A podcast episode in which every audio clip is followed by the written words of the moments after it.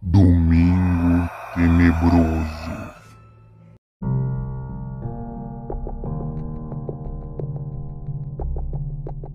Bem-vindo ao novo quadro do Apenas Mais um Surto chamado Domingo Tenebroso.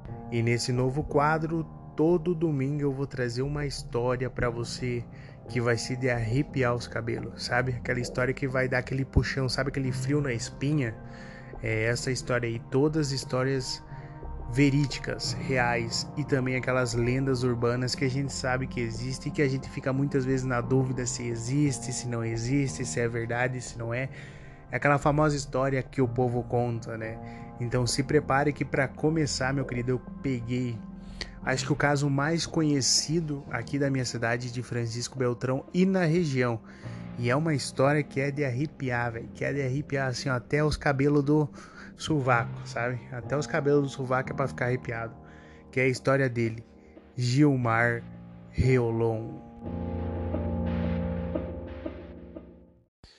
Gilmar de Jesus Reolon, nascido em 1963, aqui mesmo da cidade de Francisco Beltrão, filho de Arlinda e Otávio Reolon, e não se tem muito conhecimento da sua infância nem da sua juventude, da sua vida em geral até o dia que ele cometeu os crimes. Sabemos apenas que ele cresceu na comunidade do Rio Tuna, aqui em Francisco Beltrão, no sítio do seu pai, que é uma pequena comunidade aqui do interior, né? Bastante mata fechada. Então é aquele, aquela típica cidadezinha do interior, sabe? Onde as pessoas não moram muito perto, uma casa para outra fica de 5 a 10 quilômetros longe, bastante mato. Então, assim, interiorzinho pacato mesmo, nada de diferente mesmo do que a gente imagina. E segundo o próprio Gilmar Reolon, né, ele acredita que as surras que ele levava do pai dele ele considera uma forma de maltrato, né? Segundo ele, ele era muito maltratado pelo pai, ele apanhava bastante. Então temos relatos assim, já o irmão dele discorda dessa versão, né? Diz que o pai dele batia neles, claro, mas nada assim muito fora do normal daquela época e daquela região, né? Mas segundo Gilmar, ele cresceu com esse trauma, né? Ele cresceu com essa raiva do pai. E é um boato que quando Gilmar tinha 12 anos, ele chegou a ameaçar seu pai depois de uma surra, né? Ele chegou a ameaçar o seu pai falando que um dia ele iria o matá-lo, né? E aos 28 anos, Gilmar se casa com Gema, né? E os dois vão morar em Lajeado Bonito, Enéas Marques, também a cidadezinha bem perto aqui de Francisco Beltrão. Então, aos 28 anos de idade, ele saiu da, da casa dos pais e começou a sua própria família, né? Junto com a Gema. E então Gilmar e Gema foram morar na casa da Petronilha, que era a mãe da Gema e sogra de Gilmar. Aí o plano era o seguinte, né? Morar lá na casa da, da mãe da Gema, produzir milho e feijão e cuidar dela, né? Já que ela tinha alguns problemas de saúde. Aí o tempo foi passando, passando, ele foi comprando umas cabecinhas de gado, né? Foi gerando ali no, no sítiozinho ali da família, foi indo, foi indo, e com o tempo acabou aparecendo algumas dívidas, né? Acabou acumulando umas dívidas ali e trazendo alguns problemas pro Gilmar. Aí em 2009 chegou a terrível notícia que abalou né, a família do Gilmar, que, segundo a notícia que saiu na época, o pai dele foi espancado até a morte. Sim, o pai dele foi assassinado em 2009.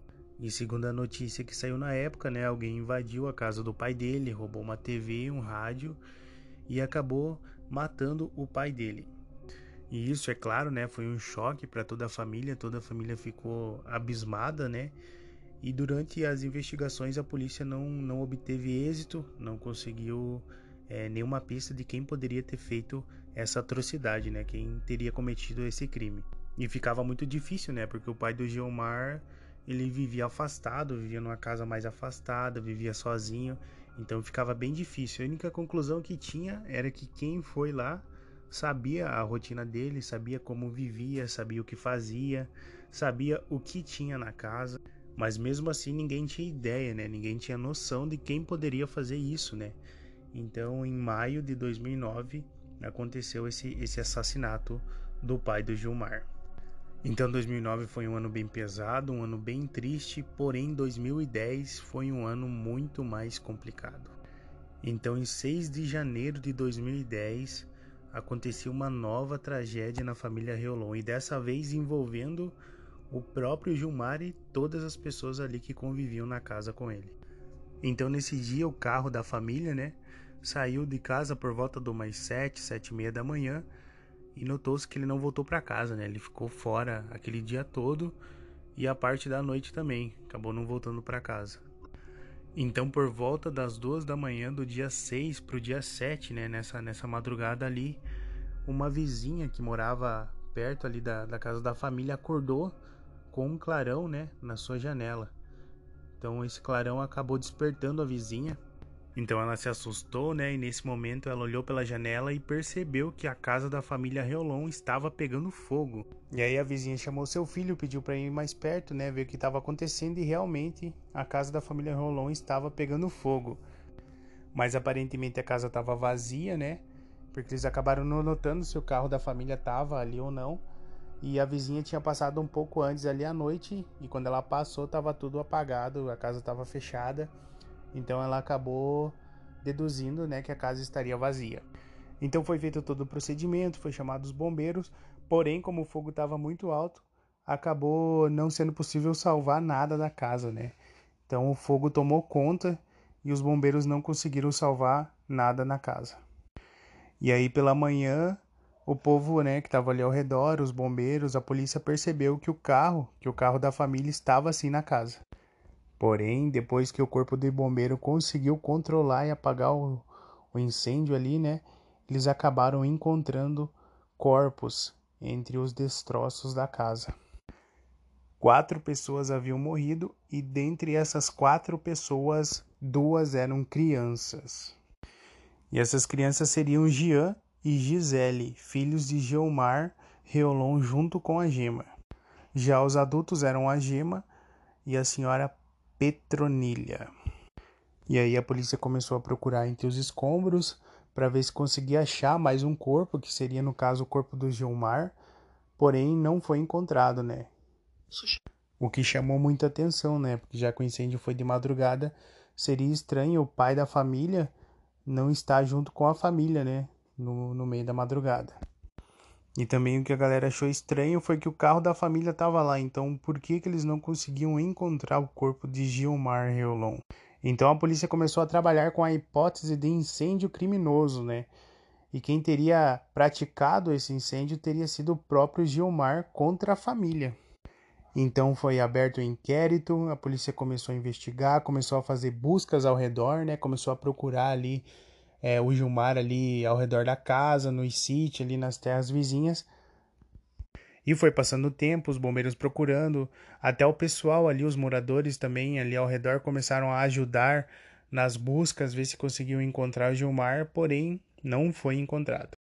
Então a polícia descobriu que ele passava por dificuldades financeiras, o que só deixou a tese né, do incêndio criminoso mais forte ainda. Passou-se um tempo e aí uma análise feita nos corpos descobriu que quando a casa pegou fogo, a família de Gilmar Reolon já estava morta. Então, no caso, a família foi assassinada antes do incêndio. Então, aparentemente, eles foram golpeados na cabeça, porque eles apresentavam fraturas no crânio. Então, aqui a história já vai começando a ficar muito mais macabra, né? Porque ninguém ali conseguia acreditar que Gilmar fosse colocar fogo na casa com a sua família ali. E era muito pior ainda pensar que ele assassinou todo mundo e aí depois colocou fogo meio que para disfarçar esse assassinato, né? Então as pessoas começaram a achar isso muito, muito tenebroso. Então o tempo foi passando, Gilmar não aparecia, a polícia não conseguia encontrar o Gilmar, foram para outros estados atrás dele, pensando que ele pudesse ter fugido, mas não conseguiam de maneira nenhuma encontrá-lo. E com o tempo, né, pensando que ele poderia ter fugido até para outro país, o nome de Gilmar Reolon foi colocado na lista de procurados da Interpol. E acabou passando um ano depois dos assassinatos, e Gilmar ainda não tinha sido encontrado. E começava sempre a surgir teorias, né, que ele estaria talvez no Peru, talvez no Paraguai, talvez no interior de São Paulo, e a polícia indo de atrás procurando e nada, nada de Gilmar aparecer. Então, em 2012, né, as pessoas relataram que ali perto de onde era a casa do pai do Gilmar, eles viram um homem alto, encorpado, cabelo e barbas grandes ali ao redor, né? Que ele estava ali ao redor ali onde eram as, as terras e a casa do pai do Gilmar. Então, com base nessas informações, a polícia começou a procurar ali na mata é, aonde ele poderia estar, aonde ele poderia, né, onde esse homem estaria escondido. Então, a polícia, junto com o irmão do Gilmar, foram mata adentro e acabaram encontrando uma cabana no meio do mato. A cabana estava num espaço bem escondido, era feito com lona, né? Uma cama feita de folha seca, então estava bem assim, uma maneira estranha de falar, estava bem moqueadinha ali no, no meio do mato. E também foi encontrado na cabana alguns jornais, né, recentes daquela época de 2012, junto com algumas comidas e garrafas de água. E tava tudo muito fresco, né? O jornal recente, os alimentos ali bem cuidado, fresquinho. Então eles acabaram deduzindo que a pessoa, né, fazia pouco tempo que tinha que tinha passado por ali, que estava ali. E começaram a descobrir que essa pessoa estava se alimentando desses frutos, dessas coisas aí das plantações ao redor. E aí o que é mais interessante é que eu me lembro que nessa época estavam saindo algumas notícias que o pessoal estava falando que tinha algum bicho, alguma coisa que estava matando os gados ali da região e comendo um pedaço da carne. E era um pedaço assim bem nobre do, do gado, assim, um pedaço bem bom. E ele matava o gado e comia só esse pedacinho e ia embora. E eu me lembro que teve várias e várias notícias do, do pessoal falando, relatando, ah, mais um boi apareceu morto. Aí dava um tempo depois, ah, mais um boi apareceu morto e tal. E era, tipo, sempre faltando um pedacinho, sabe? Então, eles não sabiam o que era naquele tempo, né? Se era um bicho, se era uma pessoa, se era alguma coisa estranha, que sempre matava o boi e roubava esse pedaço da carne. Então, com tudo isso acontecendo, foi ligado os pontos, né? E acabou se deduzindo que o Gilmar poderia estar morando no meio do mato. Depois que cometeu o crime, colocou fogo, ele fugiu ali pro mato e estava morando por ali. Então, em 2012, a polícia começou essas buscas na mata, passou basicamente o ano inteiro ali procurando, procurando, mas porém nada foi encontrado, não conseguiram achar nada, nada além dessa cabana e, e dessas coisas ali. E os relatos continuaram, né? Os agricultores ali ao redor, todos continuaram relatando o sumiço de, ar, é, de armas, não, de ferramentas, de comida, os gado continuaram morrendo e tudo isso era suspeita cada vez mais forte que o Jumar estaria morando na mata, né? Mas não, não tinha como provar que era ele, mas a suspeita se aumentava cada dia mais. E aí em 2012 também foi descoberto, né, a polícia investigando que grande parte da dívida que o Gilmar tinha era com seu pai. Então ele devia algum dinheiro para o pai dele.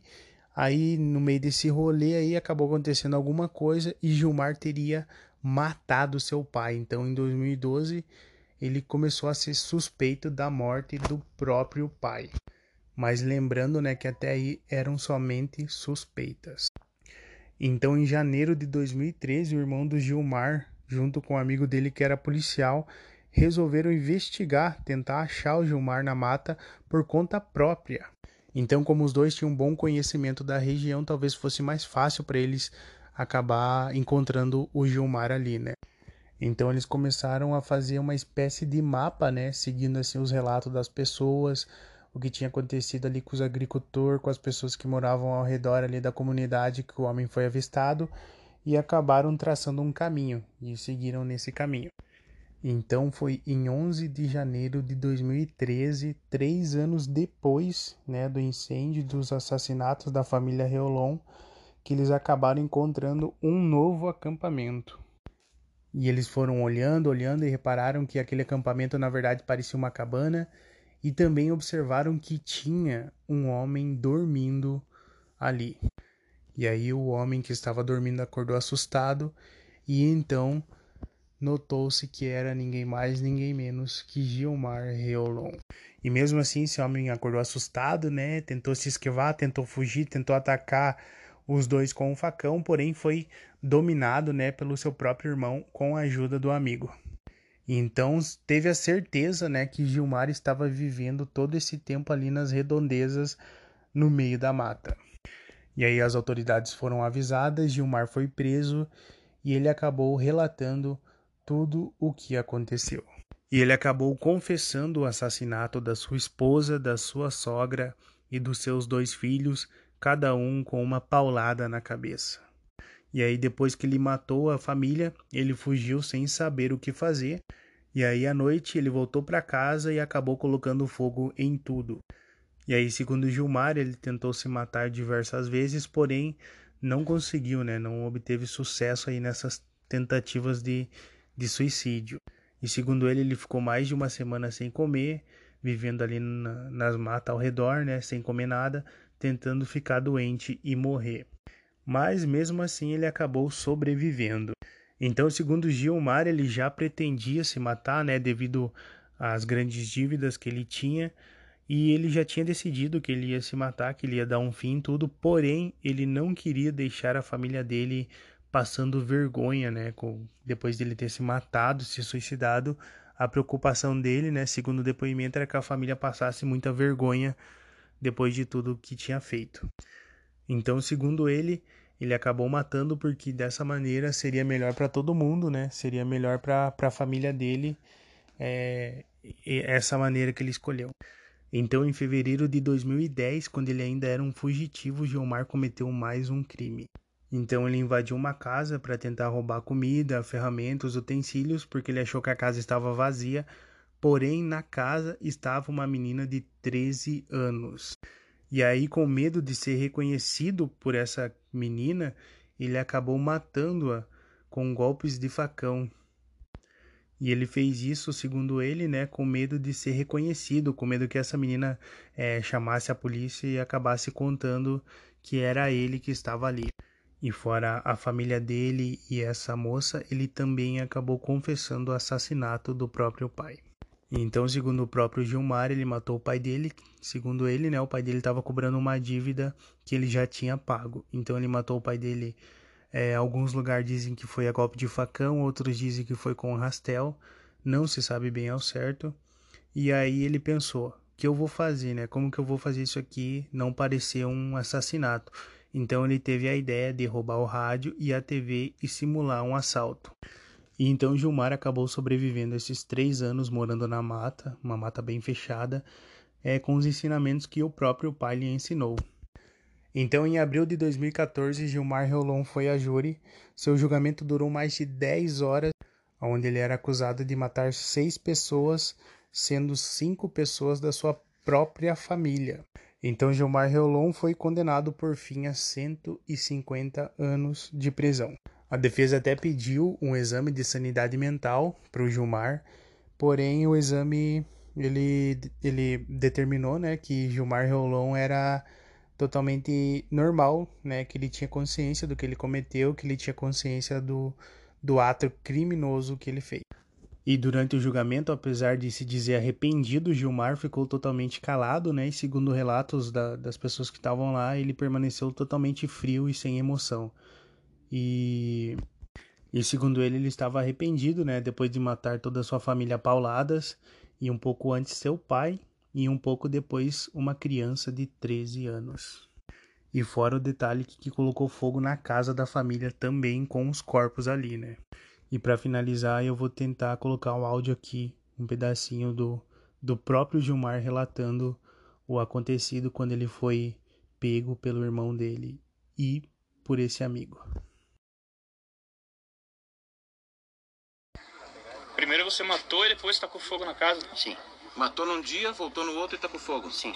Matou a paulada? Nem a paulada na cabeça deles. De cada um? Cada um. Você não ficou com pena da filha, do filho? No, no, ali a cabeça, sei lá como é que tava, mas agora, depois, com o tempo, tu vai pensando, né? Fazendo, analisando o que tu fez. Me arrependi, mas não tinha mal o que fazer. Então, seus bruxos, esse foi o primeiro episódio do Domingo Tenebroso. Se você tiver algum caso que você queira ver aqui, comenta aí. Comenta lá no Instagram, no Facebook e a gente vai trazer aqui para vocês. Boa noite e até o próximo episódio.